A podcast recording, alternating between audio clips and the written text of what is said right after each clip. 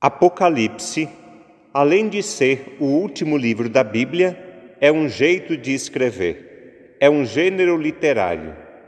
É uma maneira de se expressar que utiliza muitos símbolos, sinais, sonhos, visões. É uma linguagem figurada. O que escutamos nesta celebração do livro de Daniel e do Evangelho de Marcos são textos que fazem parte da literatura apocalíptica. Eu repito, esse jeito de escrever usa uma linguagem figurada, cheia de imagens fortes e estranhas para nós. O objetivo desses textos é assustar? Não. É falar do fim do mundo? Também não. O objetivo dos textos apocalípticos é animar e fortalecer quem é perseguido, quem está desanimado ou sofrendo.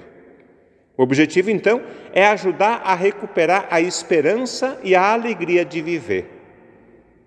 O autor quer mostrar aos seus amigos e leitores que, por mais difícil que seja o presente, o futuro será melhor, muito melhor.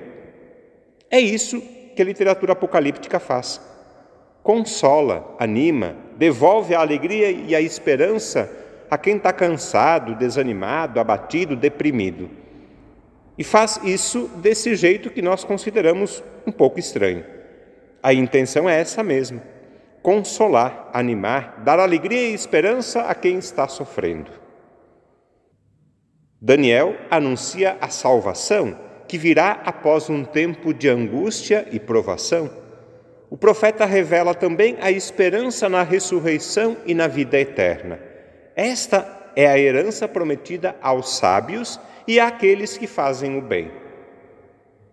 No Salmo, rezando, nós lembramos que Deus nos guarda e protege em todos os momentos da vida.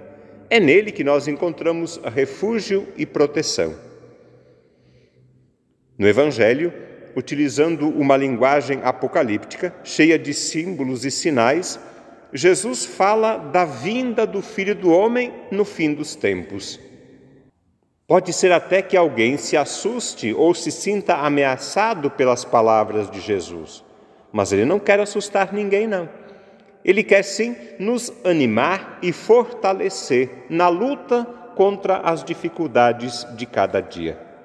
As palavras de Jesus nos ajudam a viver o momento presente de maneira responsável, conscientes dos problemas, não fugindo deles, com os pés no chão, sim, mas não de cabeça baixa. Jesus nos ajuda a olhar para o futuro com serenidade e confiança. O momento presente pode não ser bom, é verdade, mas vai mudar, vai melhorar, é o que a gente espera e deseja. É por isso que a gente trabalha e se esforça para melhorar o que não está bom. A nossa realidade, seja ela pessoal, familiar, do trabalho, a realidade do nosso país, o mundo, a realidade da igreja, a realidade pode ser dura, difícil, complicada e por isso mesmo precisa ser encarada, assumida com coragem e confiança. Os desafios do tempo presente podem ser oportunidades de crescimento e transformação.